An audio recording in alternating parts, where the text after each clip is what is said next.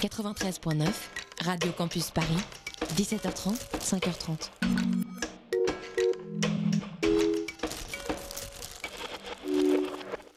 Il est 19h et quelques secondes sur Radio Campus Paris. Le 5 décembre is coming. Et vous écoutez la matinale de 19h. La matinale de 19h, le magazine de société de Radio Campus Paris. On y parle de sujets sérieux. Il n'y a pas d'édito enflammé sur le communautarisme blanc. De sujets moins sérieux. Ça peut être des bois sculptés à partir de formes naturelles interprétées. De ce qui se passe en Ile-de-France. Je me disais qu'à Paris, on était en avance sur la province. Et de débats pas forcément consensuels. Parlez-nous un peu de cette coupe monstruelle. Tous les jours, du lundi au jeudi, sur le 93.9. Le jeudi 5 décembre ne sera pas un matin comme les autres pour toi, cher auditeur. Oui, après t'être levé, comme d'habitude, dès la troisième sommation de ton réveil, tu enfileras tes pantoufles. Comme d'habitude, tu boiras un verre d'eau. C'est excellent pour les reins de boire le matin. Puis tu te dirigeras vers la douche, comme d'habitude. Mais avant cela, tu allumeras la radio, comme d'habitude, en réalisant que patatras.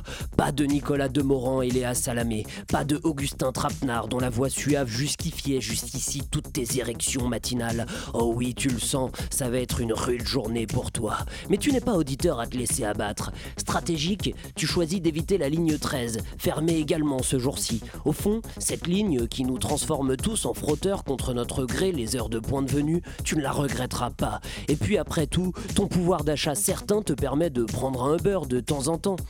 Tu le commandes Bonne nouvelle, il ne fait pas grève lui. Non pas parce qu'il n'en a pas envie, mais parce qu'il n'en a pas le droit. Mais très vite tout s'emballe, le périphérique est bloqué par une farandole de tracteurs en colère. Tu reçois un appel de l'école primaire du petit dernier. Aucun prof ne pourra assurer la classe aujourd'hui. Il faut absolument venir le chercher. Tu appelles sa grande sœur. Elle ne peut pas, est trop occupée à bloquer son lycée. Distrait par tes appels, ton Uber vient de percuter l'arrière de la voiture devant lui. Toi, tu viens de percuter violemment le siège avant. Oh mais tu saignes Tu saignes du nez, cher auditeur, et le poing de ton chauffeur Uber vient de percuter la mâchoire de l'automobiliste de devant. Tu ne peux pas appeler la police En grève. Et tu ne peux pas te rendre à l'hôpital En grève aussi. Tu consultes tes messages. Hier, à 22h, tu avais reçu un SMS de ton patron. Vous pouvez faire du télétravail demain, pas de souci. Oh, tu le sens que ça va être une rude journée pour toi, cher auditeur.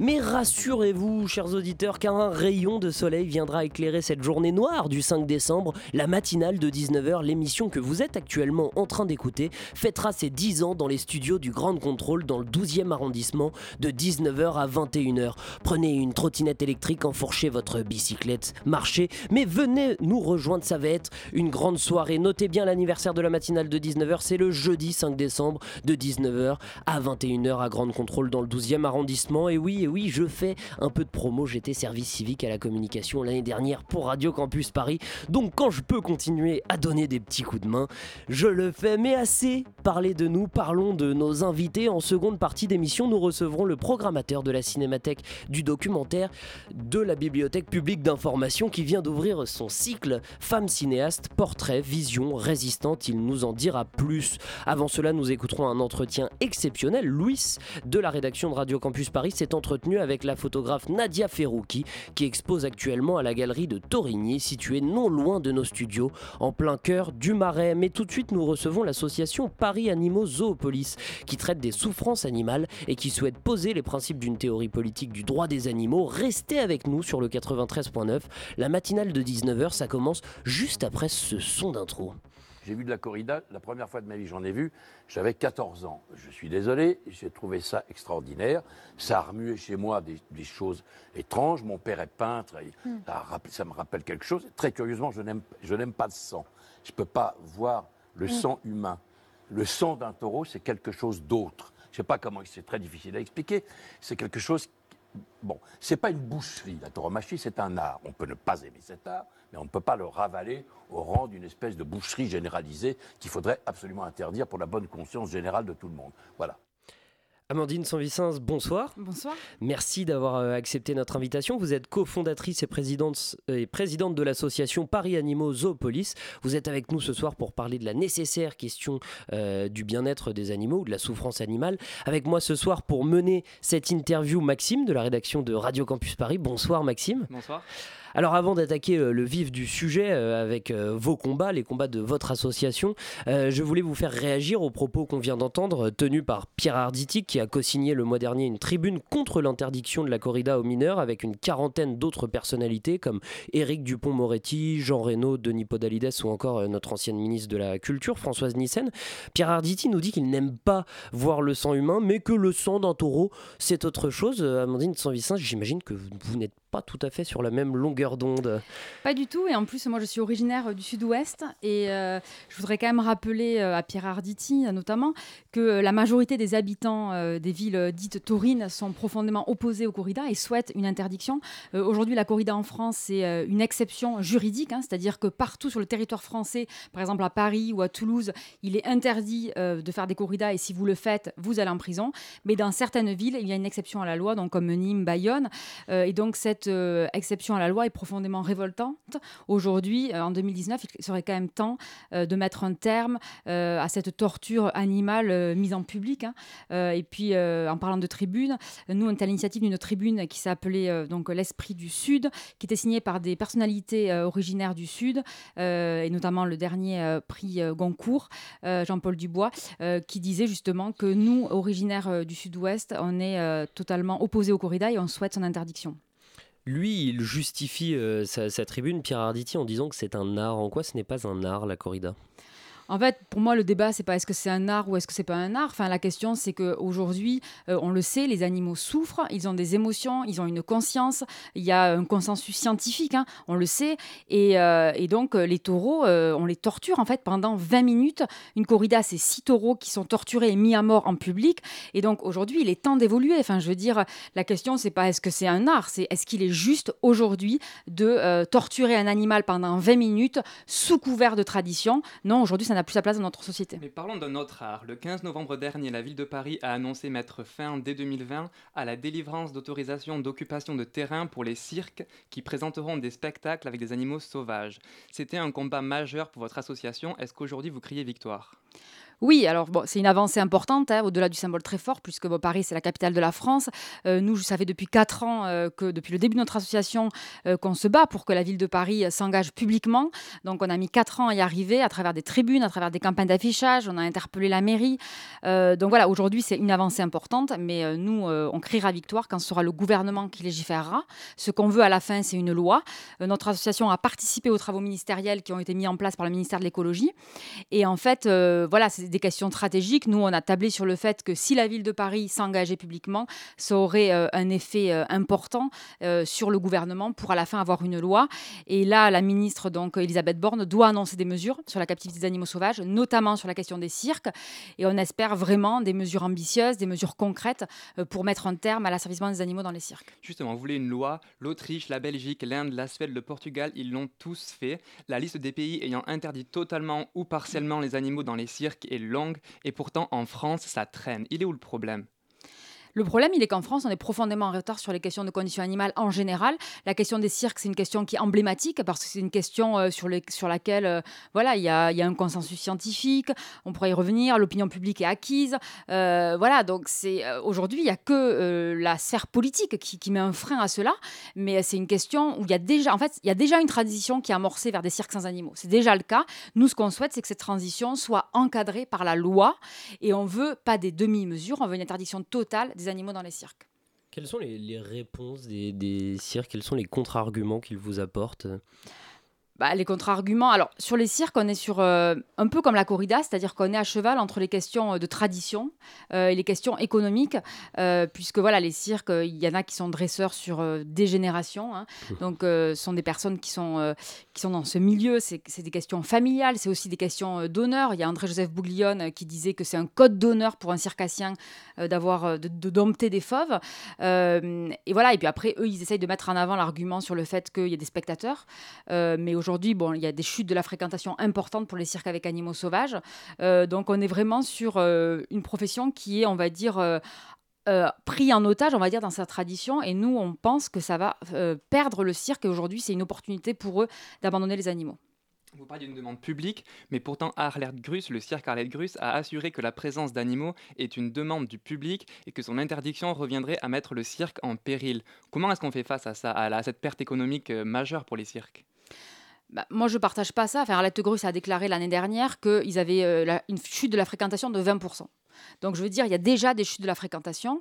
Aujourd'hui, on le sait, il y a un malaise de certains spectateurs à la vue de voir des animaux en cage, de voir des, éléphants enchaînés. Euh, donc euh, moi, je pense que c'est une opportunité. Après, il est évident qu'il faut se réinventer, qu'il faut de la créativité, qu'il faut réfléchir et qu'il faut sortir, on va dire, euh, voilà, de leur train-train quotidien. qui... Mais je veux dire, moi, je suis persuadée que ça peut redynamiser aujourd'hui la profession circassienne. Le cirque Phoenix avait des animaux. Ils ont arrêté il y a 10 ans. Il y a 10 ans, ils sont actuellement à Paris. Euh, et c'est un cirque qui marche bien. Donc euh, voilà, nous, on, leur, croit en leur talent et il faut qu'ils se réinventent. On parle des spectateurs. Qu'est-ce que vous auriez envie de dire à des spectateurs qui, qui ne sont d'ailleurs pas forcément euh, fans d'animaux sauvages, mais qui simplement viennent au, cirque, comme vous le disiez, par, par tradition? Qu'est-ce que, Comment leur faire comprendre finalement? Ben, Ce qu'on voudrait leur dire, c'est tout simplement de réfléchir à ce que vivent les animaux. donc, dans les cirques, parlons un peu des animaux, dans les cirques, en fait, les lions euh, et les tigres sont dans des cages en permanence, les primates sont enchaînés, les éléphants aussi. La réglementation française, par exemple, prévoit qu'un tigre est dans une cage de 7 mètres carrés. Le territoire d'un tigre, c'est 60 km carrés. Euh, je rappelle que la Fédération des vétérinaires européens s'est positionnée en 2015 sans ambiguïté et dit qu'il y a une impossibilité absolue de répondre aux besoins fondamentaux des animaux. C'est-à-dire, quelle que soit la taille des cages, quel que soit ce qu'on peut appeler l'enrichissement, euh, donc mettre des troncs d'arbres, mettre des grattoirs, quel que soit tous ces artifices, il est impossible de répondre aux besoins fondamentaux. Et c'est pour ça que dans les cirques, on constate des troubles du comportement. Donc par exemple, les tigres qui tournent continuellement dans des cages pendant des heures, les éléphants qui se balancent continuellement. Et ça, c'est des marqueurs très forts de dépression chronique, parce que dans les cirques, c'est d'abord et avant tout de l'ennui pour les animaux. Ce sont des animaux qui s'ennuient profondément. Mais est-ce qu'on risque pas d'arriver vers un ennui de l'humain, d'avoir un cirque qui soit bobo, intello, et qui ne soit finalement plus ni accessible ni attractif pour une grande partie de la population? Ben non, enfin moi je pense que si vous voulez le, le, positionnement d'un spectacle, il n'est pas en fonction des animaux. Enfin je veux dire, il y a des spectacles qui sont tout à fait accessibles euh, d'un point de vue euh, de la, du, de la, du prix de l'entrée ou accessibles d'un point de vue culturel, populaire, etc. Sans qu'il y ait d'animaux. Enfin je veux dire, le débat il n'est pas là. Euh, il y en a beaucoup aujourd'hui des, des cirques, peut-être parlons de Paris. Euh, puisque c'est là que votre euh, association intervient mm. majoritairement, je crois. Alors à Paris, euh, donc il y a en fait donc par rapport à la concertation de la ville de Paris là qui a donné suite à cette communication, il y a quatre cirques qui sont concernés. Parmi les quatre, actuellement, à l'heure où je vous parle, il y en a trois où il n'y a plus d'animaux sauvages. Hein. donc le cirque Borman, rappelons, qui avait la tigresse Mévi, qui s'est évadée et qui a été abattue. Donc lui n'a plus d'animaux sauvages. l'histoire oui, pour nos Bien sûr, c'est très important pour nous. Donc le 24 novembre 2017, la tigresse Mévi euh, donc était dans une cage dans le cirque Borman, qui est né derrière les barreaux. Donc s'est évadée euh, en plein Paris, dans le 15e, et donc elle a été abattue par son dresseur. Euh, voilà, donc on a tous vu ces images un peu de, de cette tigresse en sang. donc lui, suite à, cette, à l'évasion de, de Mévi, il a, été, euh, il a arrêté d'utiliser des animaux sauvages. Le cirque Pinder a également arrêté, alors qu'il y a eu des éléphants pendant des années au cirque Pinder. Euh, ensuite, il y a le cirque d'hiver Bouglione, pas loin d'ici, euh, qui jusqu'à présent avait soit des éléphants, soit des fauves. Là, cette année, il n'y aura plus d'animaux sauvages. et puis, actuellement, il y a le cirque Arlette Qui est en train de monter son chapiteau, qui lui a des animaux sauvages. Et on parle justement, cette décision, elle parle des animaux sauvages. Euh, quel type d'animaux est considéré dans, les animaux sauvages mm. Est-ce qu'il n'y a pas des, animaux considérés comme domestiques euh, dans, les cirques Je pense à, des chiens, à des chevaux peut-être Ouais, c'est une très très bonne question. Alors en fait, la question des animaux sauvages, des animaux domestiques, donc c'est la réglementation française qui définit, donc l'arrêté du 18 mars 2011 euh, fixe la liste des espèces considérées comme sauvages, hein, qui est pas enfin, que nous on, ne partage pas forcément. Donc les animaux considérés sauvages en France, donc il y a les mammifères. Donc dans les mammifères, on a bien sûr les éléphants, les tigres, les zèbres, les lions, euh, euh, les wallabies qui sont des petits kangourous, mhm. euh, j'en oublie. ensuite, il y a les oiseaux, donc comme les perroquets, les aigles, les autruches, et puis ensuite il y a les reptiles. Parmi les animaux qui ne sont pas considérés comme sauvages, et je pense que ça en surprendra plus d'un, il y a par exemple les chameaux, les dromadaires, qui sont considérés comme domestiques. Hein. Ensuite, bien sûr, les équidés, les chiens, les chats, bien sûr, et puis les animaux dits de ferme.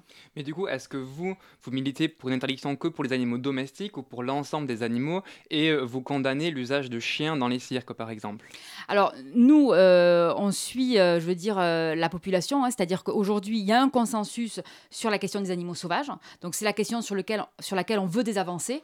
le gouvernement, par exemple, a ouvert des travaux ministériels uniquement sur la question des animaux sauvages. Hein. donc là, nous, on veut acter cette interdiction-là. Sur la question des animaux domestiques, nous, on souhaite ouvrir un débat. On souhaite qu'il y ait des experts aussi qui se penchent sur la question. Est-ce qu'il est aujourd'hui possible de répondre aux besoins de chameaux, de, cheval, de, chevaux, de dromadaires, etc., dans des conditions euh, qui sont dans des camions, sur les routes, dans le bruit, sous les chapiteaux? Est-ce qu'il est possible? Voilà. Après, la question des chiens et des chats, elle peut être un peu différente. Euh, voilà, ils n'ont pas les mêmes besoins, mais nous, on se pose la question des besoins. Par exemple, les chevaux. Euh, aujourd'hui, bon, il est à peu près acquis qu'il faut un hectare de près pour un cheval. Voilà. aujourd'hui, dans les camions, est-ce qu'on peut répondre à cela? Ensuite, ce sont des animaux qui ont besoin d'un environnement stable dans les cirques, qui sont sur les routes. Euh, voilà. Donc nous, on souhaite ouvrir cette question-là. Euh, bon, aujourd'hui, elle n'est pas à l'ordre du jour, mais on souhaite qu'un jour, elle soit ouverte. Qu'est-ce qu'ils deviennent, ces, animaux sauvages euh, Vous disiez que le, tigre était, né dans ce cirque. Est-ce qu'ils sont remis en liberté? J'imagine que non. Non, non, pas du tout. Non, non, ce sont des animaux euh, qui, euh, qui ne peuvent plus du tout survivre hein, dans des conditions de liberté. donc, ce qu'on demande, enfin, toutes les associations de protection animale, ce qu'on demande, c'est que ces animaux soient placés dans des refuges. Donc, en fait, c'est des structures, des associations qui sont sans but lucratif qui ont donc des grands terrains, euh, qui sont, on va dire, les plus proches possibles euh, des besoins de ces animaux. Euh, ce sont des refuges souvent par espèce. Donc, par exemple, il y a Elephant Haven, spécialiste sur les éléphants, qui est dans le Limousin. donc, il y a un grand terrain. Il y a également l'association Tonga qui recueille spécialement des fauves. Euh, et puis il y a également le refuge de l'Arche. Il n'y a pas assez de structures aujourd'hui en France. Il y en a d'autres en Europe, en Afrique du Sud qui peuvent aussi en accueillir. Donc nous, ce qu'on a demandé au gouvernement euh, et aussi à la mairie de Paris, hein, qui d'ailleurs l'a accepté, ce sera voté au Conseil de Paris de décembre, on a demandé que ces structures soient aidées financièrement euh, par les institutions et par le gouvernement, quitte à en créer d'autres. Parce qu'aujourd'hui, il n'est pas normal que ce soit les associations qui prennent la charge financière intégralement de ce s'occuper de ces animaux. Parce que si on est dans cette situation-là, c'est bien parce qu'à un moment donné, le gouvernement l'a accepté. Donc on souhaite que le gouvernement mette de l'argent sur la table pour les refuges. Reloger les animaux, le problème se pose aussi dans le cadre de la ménagerie du Jardin des Plantes que votre association espère fermer. Est-ce que vous ne pensez pas que cette ménagerie a une mission éducative pour les enfants et une grande partie de la population? Euh, non, pas du tout. Euh, en fait, euh, la ménagerie, donc je rappelle, c'est dans le 5e arrondissement. c'est l'un des plus anciens zoos au monde, hein, puisque ça a été créé en 1794. et la ménagerie, en fait, c'est un des pires zoos en France parce que les conditions sont particulièrement vétustes. les animaux donc vivent dans des cages, vivent derrière des vitres, et en fait, les enfants ou les adultes qui vont à la ménagerie ne voient pas des orang-outans, ne voient pas des primates, ne voient pas des, des flamands rose, ils voient des détenus, des prisonniers à, perpétuité. Et en fait, ils n'ont pas le comportement de leur espèce. Donc c'est une mise en scène, en fait. C'est une mise en scène où on voit des animaux derrière des vitres. Mais je veux dire, voir un perroquet qui est dans une cage, qui ne vole pas dans des arbres, ce n'est pas voir un perroquet. Enfin, je veux dire, le débat, il est là. Voir des flamants roses qui ne volent pas. Je rappelle, les flamants roses volent parce qu'ils ont leurs ailes qui sont rognées à la ménagerie. Euh, les flamants roses vivent dans des lacs salés. Ils ont toujours les pattes dans l'eau. À la ménagerie, ils sont sur de l'herbe. Enfin, je veux dire, on est complètement à côté des besoins des animaux. Euh, et en fait, euh, ça n'apprend rien aux enfants. Enfin, nous, on souhaite apprendre euh, aux enfants les besoins des animaux. Et, ça, et la ménagerie véhicule une image qui est désuète des animaux. c'est des dizaines de cages. et voilà. Et nous, on souhaite bien sûr la fermeture. Vous restez avec nous, Amandine Sans-Vicence. On continue de parler de, de, la ménagerie et de tous vos combats tout de suite après une petite pause musicale. Looks like the world is waiting pool. Dipping a toe in mosaic and blue. Unafraid to sit for a little or a while, watching for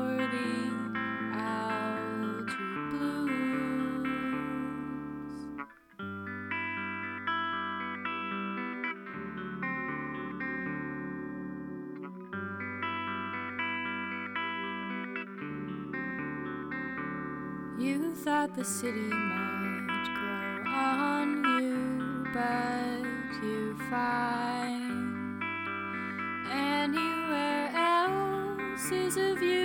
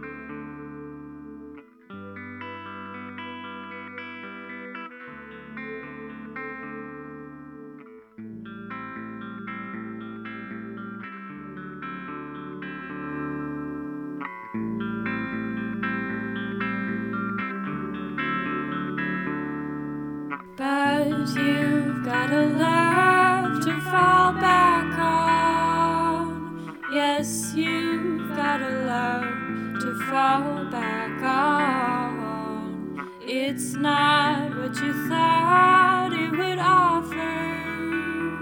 You'd rather be living into summers out on the water.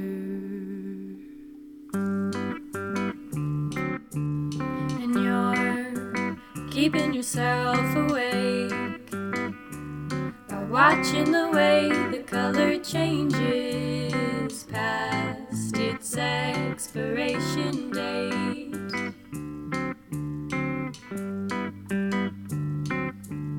And you're waiting for the naked sun to make this place new and strange.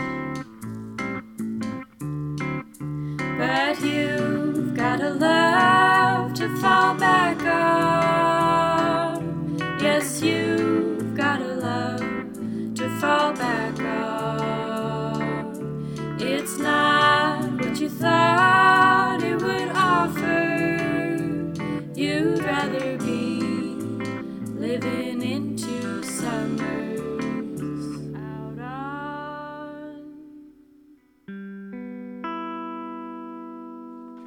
La douce voix de Mackenzie Layton, You've Got a Love to Fall Back euh, sur Radio Campus Paris. On attend avec impatience le prochain album. La matinale de 19h sur Radio Campus Paris. You've Got a Love to Fall Back On. J'avais un petit peu égorgé, égorgé le. Égorgé. J'avais égorgé le titre. Euh, nous sommes toujours en compagnie d'Amandine Sanvicence, présidente de l'association Paris Animaux Zoopolis, qui multiplie les combats pour la défense des animaux. On parlait de la ménagerie euh, du Jardin des Plantes juste avant cette petite pause musicale. Euh, J'ai vu que vous meniez des actions. Est-ce que vous pouvez nous en dire plus des actions devant cette ménagerie? Oui, donc devant l'entrée du jardin des plantes côté Seine, en fait, donc on a fait déjà euh, deux manifestations euh, et là, en fait, euh, on, donc on organise des actions de sensibilisation le, tous les vendredis soirs, en fait, Euh, puisque en fait là en ce moment le soir c'est les illuminations donc au sein du jardin des plantes. Pour sensibiliser sur les espèces en voie de disparition, les espèces marines. Euh, et donc, on saisit cette occasion-là pour euh, un peu informer le public et pour en fait leur dire que finalement, cette exposition, c'est une, une, une belle animation poétique, artistique, euh, où on peut sensibiliser le grand public à la disparition des espèces sans pour autant les emprisonner. En parlant d'espèces marines, vous vous mo- vous mobilisez aussi pour l'interdiction de la pêche au vif. Est-ce qu'on peut en savoir un peu plus? Oui, alors la pêche au vif, c'est une pratique qui est en fait l'une des des plus cruelles hein, sur, sur la pêche. Donc en fait, ça consiste à, euh, à, en fait pêcher un poisson en se servant d'un poisson vivant, donc d'un vif.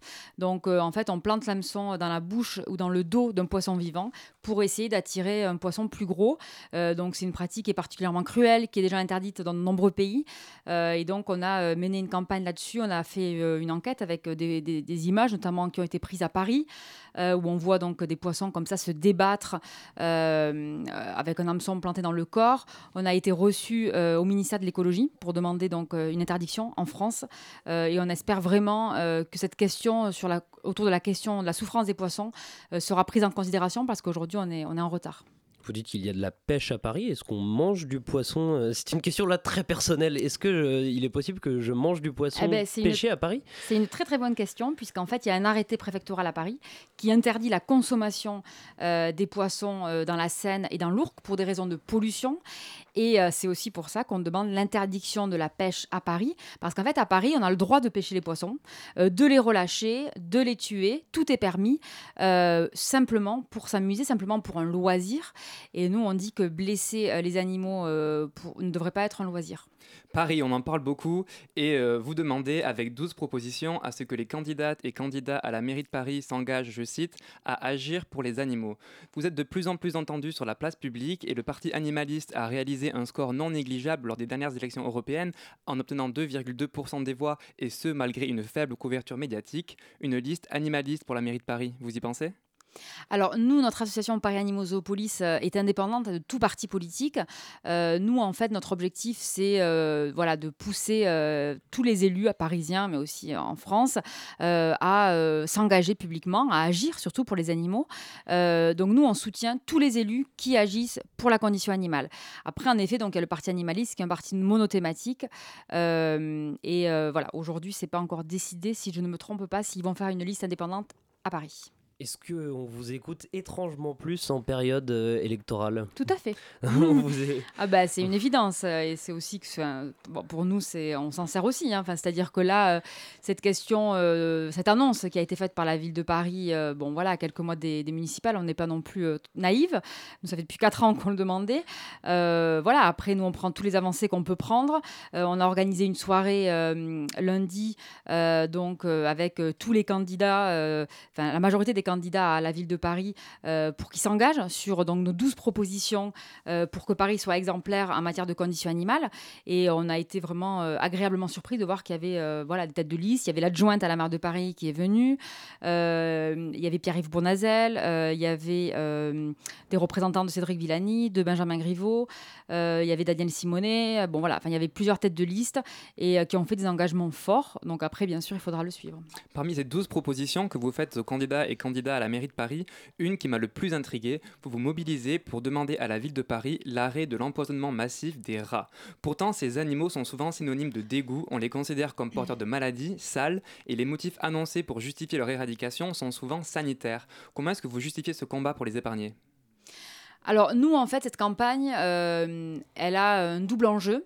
Euh, tout d'abord, on souhaite casser tous ces clichés. Euh, vous voyez, sur l'argument sanitaire qui est très très souvent mis en avant, euh, la ville de Paris, sur son site, hein, sur le site paris.fr, on a à la fois une mairie qui nous dit qu'il y a des raisons sanitaires et à la fois qui nous dit que finalement, euh, il n'y a aucun danger. Nous, on a été reçus par l'adjointe à la santé qui nous a dit qu'en en fait, euh, il n'y avait aucun, aucune maladie qui avait été transmise à Paris par les rats. Il n'y a eu aucune épidémie dans l'histoire récente. Donc en fait, cette histoire d'argument de santé, euh, je veux dire, il, n'a pas sa place. Je veux dire, tous les animaux peuvent transmettre des maladies, les chiens, les chats, tout le monde. Euh, et pourtant, on ne les massacre pas tous. Euh, donc nous, ce qu'on souhaite, c'est qu'il y ait une véritable information qui soit donnée sur les rats à Paris parce qu'en fait, tout est dit, tout est n'importe quoi. Un coup, on nous dit qu'on est envahi, mais en fait, il n'y a aucune étude scientifique sur le nombre de rats. Nous, on souhaite que la ville de Paris fasse une étude pour savoir combien il y a de à Paris parce que les journaux, enfin tout le monde nous balance des millions comme ça euh, et euh, accroît les peurs, alors qu'en fait, euh, voilà, il n'y a pas, a pas vraiment, il y a pas, pas d'envahissement. En fait, c'est juste qu'on les voit plus parce qu'il y a des crues, il y a, y a des travaux, etc. Mais nous, ce qu'on souhaite, c'est vraiment qu'il y ait une véritable information qui soit donnée et aussi, on souhaite quand même rappeler que les rats sont des mammifères et donc qui ressentent la souffrance, qu'ils ont des émotions, qu'ils ont peur, qu'ils ont une conscience. Et nous, ce qu'on souhaite, au fond, c'est qu'il y ait une véritable réflexion qui soit amorcée sur comment cohabiter avec les rats euh, sans les massacrer, sans les tuer. Euh, parce qu'aujourd'hui, en fait, on ne cherche même pas des solutions. Juste, on les empoisonne massivement et d'ailleurs, ça ne marche pas. D'accord, j'allais vous demander oui, co- comment, euh, quelles sont les méthodes pour Voilà. massacrer? C'est de la Oui. mort au rat comme, Ouais, tout à fait. Alors, les méthodes qui sont utilisées, bon, la, la plus, celle qui est utilisée le plus, hein, donc c'est ce qu'on appelle des anticoagulants. Donc, c'est des petites boîtes noires que vous pouvez voir dans les squares et jardins de Paris. Euh, donc, à l'intérieur, donc il y a des anticoagulants qui sont appétants. Donc, les rats, les rongeurs, hein, euh, les mangent. Et donc, ça provoque des hémorragies internes sur plusieurs jours. Et à la fin, ils finissent par mourir. Donc, ça les tue pas immédiatement parce qu'autrement, on le sait, les rats, euh, enfin les autres rats le verraient et n'iraient plus. Euh, donc, pour essayer de contrer cette intelligence-là, euh, donc ça met plusieurs jours et donc c'est des souffrances énormes. Je rappelle quand même que n'importe quel animal, les oiseaux, les chats, qui peuvent y avoir accès, c'est la même chose. Donc voilà, et en plus c'est de la chimie, hein, c'est des poisons. Ils deviennent de plus en plus résistants. Donc là, on est la troisième génération de poisons. Ensuite, il y a également les pièges à alcool, donc qui sont des, il y en a moins, mais qui sont des très très grosses boîtes dans lesquelles les rats rentrent et se noient dans de l'alcool. Et puis le dernier, euh, le dernier piège pour les tuer qui se développe, donc c'est sous forme de euh, gaz carbonique, un peu comme des extincteurs qu'on envoie dans des terriers euh, pour les tuer. Voilà, donc c'est des méthodes cruelles et c'est des méthodes qu'on ne ferait avec aucun autre animal, mais on le fait avec les rats parce qu'ils ont une image qui est déplorable. En parlant d'animaux morts, vous mobilisez aussi pour la création d'un monument en mémoire aux animaux morts pendant la Première Guerre mondiale. Concrètement, ça sert à quoi? Alors, plusieurs enjeux là-dessus. Euh, donc, on est euh, au centenaire, enfin, un an, enfin, 101 ans après l'armistice de 1918. Euh, on est l'un des rares pays où il n'y a pas de monument en, en mémoire aux animaux de guerre, en tout cas dans la capitale. Il y en a à Bruxelles, il y en a à Ottawa, Canberra, Londres.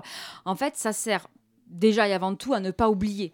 Euh, Aujourd'hui, euh, on n'a pas conscience du rôle majeur, majeur qu'ont joué les animaux durant la Première Guerre mondiale.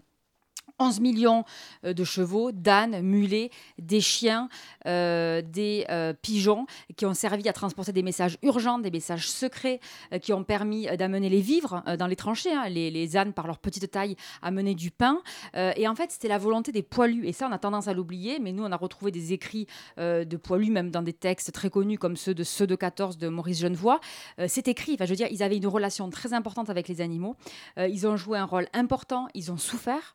Euh, et ils n'avaient pas le choix. Et donc, on souhaite que ce, cette transmission de ce souvenir soit, euh, on ne l'oublie pas. Et donc, un monument, ça participe aussi à ce devoir de mémoire. Je rappelle que le Souvenir français, qui est la plus grande association euh, d'anciens combattants, nous a soutenus hein, dans, ce, dans ce combat. Que ce, ce projet de monument en mémoire aux animaux de guerre a été adopté à l'unanimité au Conseil de Paris. Et plus d'un an après ce vote, aujourd'hui, il n'y a toujours pas de monument. Donc voilà, on, on demande à la mairie de Paris qu'est-ce qu'ils font en fait, parce qu'on a quelques mois des municipales et on veut absolument que ce monument voit le jour avant euh, le mois de mars. Cette interview va, bientôt toucher à sa fin. S'il y a des auditeurs qui, qui nous écoutent et qui souhaitent s'impliquer dans votre combat, euh, quelle est la marche à suivre? Alors, euh, bah, ils peuvent nous rejoindre euh, sur nos réseaux sociaux, Facebook, euh, Twitter, Instagram, sur le site zoopolis.fr. hein.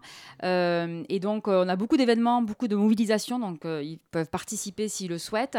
On a par exemple une grande manifestation le 4 décembre devant le cirque Arlette Grus, à Pelouse de Reuilly, à 13h30. Euh, et puis aussi nous contacter par mail, contact.zoopolis.fr. Eh bien, merci Amandine Sanvicens d'avoir accepté notre invitation. On rappelle à nos auditeurs donc qui peuvent retrouver toutes les campagnes menées par Paris Animaux Zoopolis sur zoopolis.fr. Euh, et puis on vous conseille en effet leur page Facebook. Il y a beaucoup d'événements, il y a du boulot. Merci également à Maxime euh, d'avoir mené cette interview à mes côtés. Tout de suite, musique sur le 93.9. Radio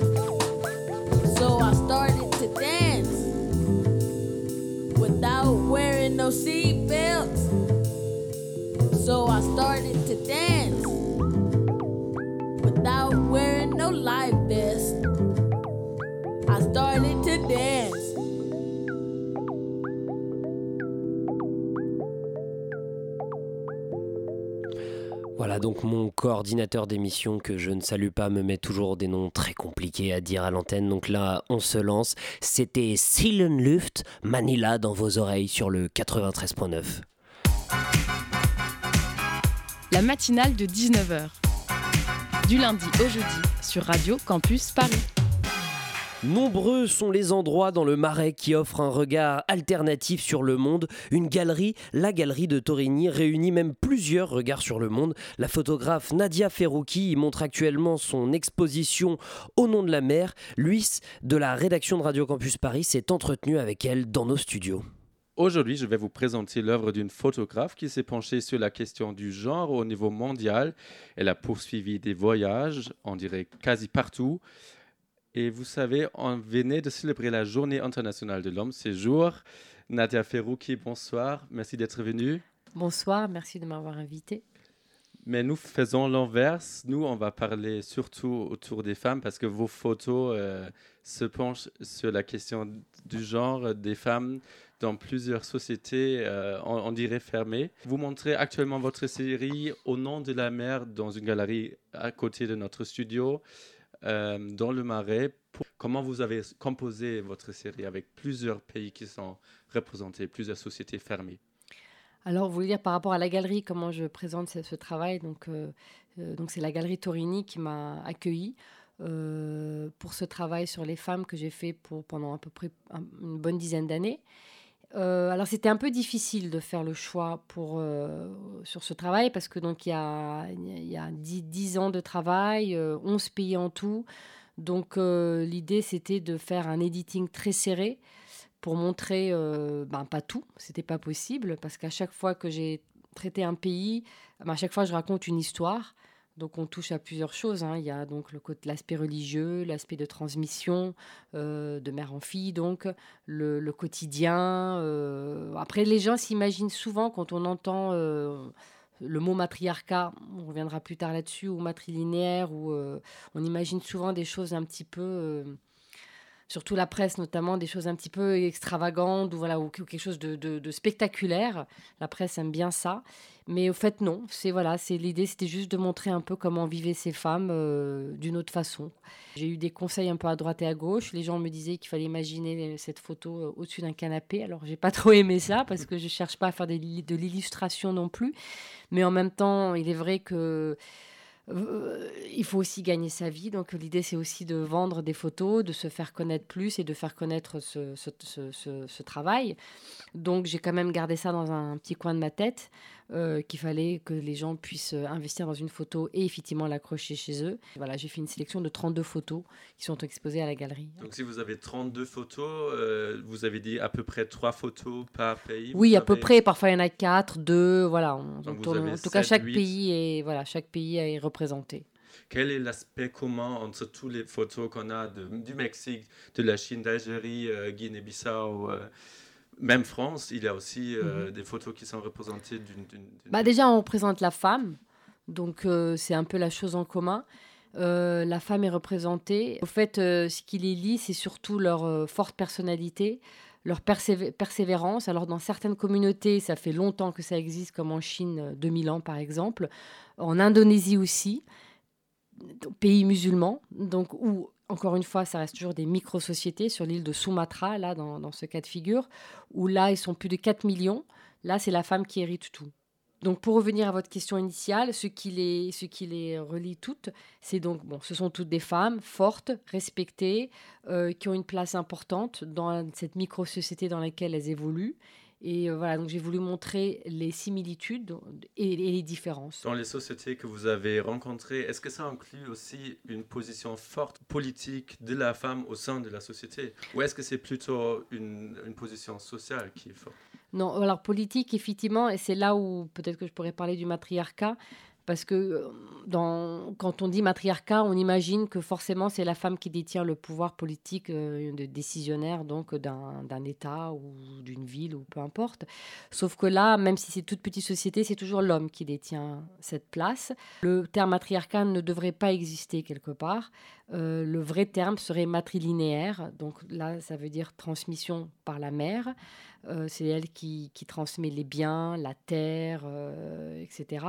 Et ensuite, il y a matrilocale lorsque l'homme s'installe chez la femme. Voilà. ces deux termes sont approuvés, si on peut dire comme ça, par le monde scientifique, qui n'est pas le mien. Hein. Moi, je suis toute petite là-dedans, j'ai rien à voir avec ça. Mais bon, d'après, j'ai quand même rencontré des, plusieurs personnes euh, à l'école de hautes études HESS euh, et aussi Françoise Héritier, euh, anthropologue qui malheureusement n'est plus là, qui m'a suivi dans ce travail et qui a été la première à m'éclairer là-dessus. Qu'est-ce qu'il est le cas de Guinée-Bissau et pourquoi c'est un cas particulier? Alors Guinée-Bissau, c'est donc encore une fois, donc c'est encore une, c'est une île qui s'appelle Kanyabak, qui est dans les archipels des Bijagos. C'est la seule île qui est comme ça, c'est-à-dire qu'en gros, euh, il y a plusieurs villages sur cette île. Chaque village a hum, un conseil de femmes euh, qui régulièrement se réunissent pour euh, prendre toutes sortes de décisions. Ça peut aller euh, des choses simples comme acheter un coq ou, je sais pas, il n'y a, pas en même temps des grandes, grandes décisions à prendre, mais même construire une, case, ou, aussi pour tout ce qui est religieux, par exemple. C'est elle aussi qui détermine comment se, se passeront les rituels, etc. Donc, c'est ces conseils de femmes qui se réunissent, qui prennent les décisions, qui sont ensuite transmis à un roi. Alors, le roi, lui, on pourrait croire, du coup, à lui détient le pouvoir, mais non, lui sert uniquement de porte-parole pour ensuite annoncer euh, ce qui a été décidé par ces femmes. Vous faites aussi euh, des photoreportages euh, destinés à des magazines, à des, publications ici en France. Est-ce que vous pourriez raconter un peu ce que vous faites à chaque fois que vous voyagez? Oui, alors à la base, moi, je travaille essentiellement pour des magazines en France aussi à l'étranger. Euh, donc en tant que, en tant que photoreporter, ben, en fait, il y a deux façons en gros. Où le magazine nous passe une commande, donc nous propose un sujet. On part la plupart du temps en binôme, sauf quand il n'y a pas beaucoup de budget c'est le photographe fait les deux ou le journaliste fait les deux, mais euh, c'est une très mauvaise idée, je trouve, parce que chacun, quand même, devrait garder sa place, quoi. chacun a son métier. Euh, mais bon, dans le meilleur des cas, donc on part en binôme, on, on fait le travail. En général, c'est des formules de deux semaines. Euh, après, ça dépend des magazines aussi, hein, des budgets. Ça peut être plus court, plus long, selon, mais en moyenne, on va dire que c'est ça. Et voilà, donc, où ils nous proposent des sujets, ou nous, journalistes ou photographes, leur proposons des sujets. Et ensuite, ils nous envoient. Dans votre euh, cas, comme vous avez plusieurs pays, euh, c'était vous qui avez proposé, par exemple, je vais aller au Mexique. J'ai déjà fait une série pour vous, pour Géo ait ou euh, comment ça s'est passé? Alors pour ce travail, c'était un peu différent. Donc habituellement, ça se passe comme je vous ai dit, parce qu'au fait, c'est coup sur coup. On fait un reportage, on revient, on en refait un autre. L'un n'a rien à voir avec l'autre. Sur ce travail-là, j'avais envie de travailler sur une thématique, sur le long terme. C'est la première fois que je le fais. J'espère pas la dernière, parce que ça m'a beaucoup plu. C'est parti pour les gens qui n'ont pas encore vu l'exposition. C'est ouvert jusqu'à euh, quelle date? L'expo était donc le, vernissage était donc la semaine dernière, le, le 14 novembre. C'est jusqu'au 10 décembre au 1 Place Torini, euh, voilà, dans la galerie Torini. Et c'est ouvert tous les jours de midi à 19h, sauf le lundi. D'accord, merci voilà. beaucoup. Donc vous avez encore euh, à peu près 2-3 semaines pour le voilà, faire. Voilà, euh, merci d'être venu et d'avoir fait un tout petit peu un tour du monde avec nous ici. Merci de m'avoir invité. Ça donne envie de voyager. Merci à Louis et à Nadia Ferroki pour ce regard alternatif sur des sociétés loin de la nôtre. Au nom de la mer sera exposé à la galerie de Torigny jusqu'au 10 décembre. Courez-y, mais chaque soir en deuxième partie de la matinale de 19h, c'est le zoom de la rédaction. Aujourd'hui, coup de projecteur sur la cinémathèque du documentaire de la BPI qui vient d'ouvrir son cycle Femmes cinéastes, portrait, vision résistante et qui va du coup bientôt le terminer. On en discutait juste avant. Le zoom vous sera présenté par Alexandra de la rédaction de Radio Campus Paris. Euh, nous proposons euh, une programmation qui se veut euh, décloisonnante. On a toujours un escape game, on a un jeu de plateau, de stratégie. Plusieurs groupes de musique. Il y a aussi du fantastique. Avec des artistes internationaux. Un lieu d'échange, de rencontre avec de la réflexion. Participative et interdisciplinaire. Voilà, et il y aura plein d'autres surprises. Le Zoom, dans la matinale de 19h. Dans le cadre du mois du film documentaire 2019 et en collaboration avec le Festival international de films de femmes de Créteil, la Cinémathèque du documentaire à la Bibliothèque publique d'information met à l'honneur les femmes cinéastes en organisant son nouveau cycle Femmes cinéastes, Portrait, Vision, Résistance du 13 novembre jusqu'au 1er décembre 2019 au programme des projections, des rencontres, des hommages. Aujourd'hui, dans les Zooms, nous avons plaisir d'accueillir Harry Boss, qui est le programmateur à la BPI, qui, vous qui va nous en apprendre plus sur cet événement. Bonsoir. Bonsoir. J'aimerais commencer notre rencontre par une question générale, mais digne d'intérêt. Pourquoi organiser un événement qui met en avant juste des films produits par des femmes? Quel est le but que vous, en tant qu'organisateur, programmateur, avez en tête? Bah, D'abord, un, petit mot sur, euh, sur, notre vocation en général. Euh, à la Cinémathèque du documentaire à la BPI, donc euh, au Centre Pompidou, on travaille pour augmenter la visibilité du documentaire en général. Et on a constaté au sein du documentaire, alors que c'est un genre supposé être plus accessible aux femmes, il y a toujours un manque de visibilité des de films faits par des femmes. Donc, on a décidé d'y remédier en nous associant, euh, associant avec euh, le Festival euh, international de films de femmes de Créteil, qui œuvre depuis 42 ans pour, pour le cinéma au féminin en général et qui a chaque année une très belle sélection de films documentaires avec un prix.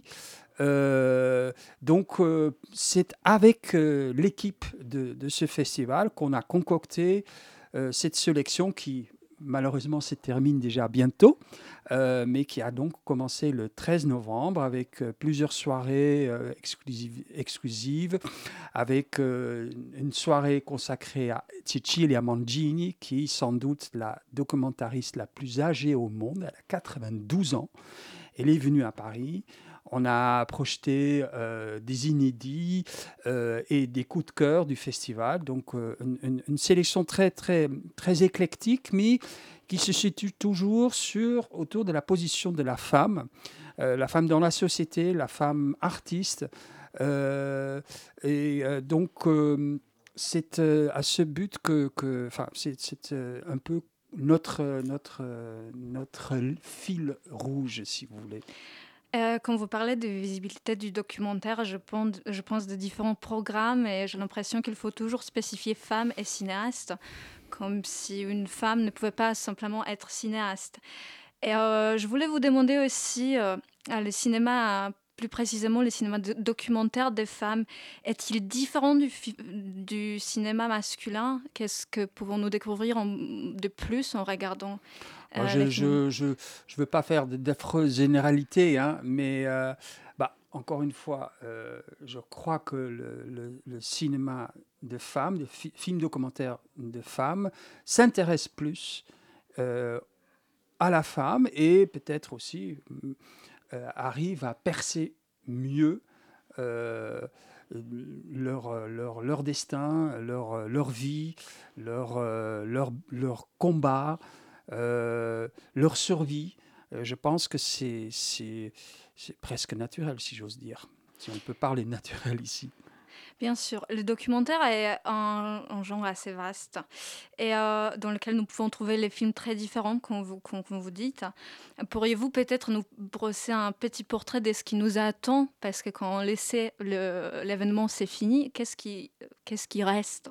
Bah, Déjà ce soir, euh, si les gens euh, veulent encore aller au Centre Pompidou à 20h, ils peuvent euh, allez voir The Rest I Make Up. C'est un film absolument remarquable, très très peu vu en France, sur le dramaturge, la dramaturge Marie-Irène Fornès, euh, une dramaturge américano-cubaine, vraiment une, femme de de l'avant-garde théâtrale des années 60, 70, 80, et une femme que la réalisatrice a rencontrée au moment qu'elle perd un tout petit à petit sa mémoire. Euh, et donc, elle n'écrit plus. Et en fait, c'est la réalisatrice qui reprend, qui devient presque porte-parole de cette femme extraordinaire. Et donc, le film est très peu vu en France et vous pouvez encore le voir ce soir euh, à 20h. Vendredi, On a un film euh, par Cécile Friedman, Moipen Mama. C'est un, un film sur elle et sa mère, sa mère, qui est japonaise, et qui raconte le voyage euh, de la réalisatrice et sa mère au Japon. Et nous aurons le grand plaisir euh, d'avoir et la réalisatrice et sa mère, donc japonaise. Et le film est vraiment un, voyage d'initiation et aussi un peu plus parce que euh, la femme, la mère est, âgée, donc elle pense ne plus vivre pendant très longtemps. Et euh, donc ce week-end, on a aussi Exotica Erotica, etc., un film grec euh, par Evangelia Craniotti qui euh, raconte la vie de prostituées pour les marins. Donc euh, c'est essentiellement filmé sur le bateau, c'est extraordinairement bien, bien filmé. Et donc, et, elle a rencontré une prostituée en particulier qui, qui est âgée dans le film et qui raconte, oui, que même les prostituées ont des sentiments pour les hommes, c'est pas uniquement l'argent. Et on se termine le prom- 1er décembre avec un programme euh, de court-métrage, avec notamment The Delian Mode, de Cara Blake, un film canadien sur une compositrice anglaise, euh, euh, Derby, Dahlia Derbyshire, qui a inventé quasiment la musique électronique en Angleterre. Il est très connu pour euh, le thème euh, euh, de la série Doctor Who. Euh, on pourrait en parler des heures et des heures, mais euh, il ne nous reste pas beaucoup de, de- de temps. Alors j'aimerais juste la dernière question. Les cycles se terminent, mais le travail, votre travail se termine pas. Alors qu'est-ce qui nous attend encore euh, la fin de cet Ben, automne? nous, on, on travaille euh, sur trois cycles, grands cycles par an, et deux, deux cycles. Ça, c'est un cycle court, le Femme cinéaste. On est après euh, Femme cinéaste, on reprend notre, notre cycle principal qui est dédié au cinéma documentaire sur le sport, avec notamment une série de films euh, canadien euh, en décembre et un cycle qui se termine euh, le 20 septembre avec Ali the Greatest, un film sur Muhammad Ali dans une version restaurée, un film de William Klein, et que bah, Mohamed Ali n'est plus là, mais plusieurs membres de l'équipe seront là. Et l'année prochaine, on, va faire un grand cycle consacré à Sergei Loznitsa, le grand euh, cinéaste russe, euh, non, il faut dire ukrainien, mais euh, éduqué euh, à la soviétique. Et en avril, on va faire un grand cycle consacré au documentaire chilien.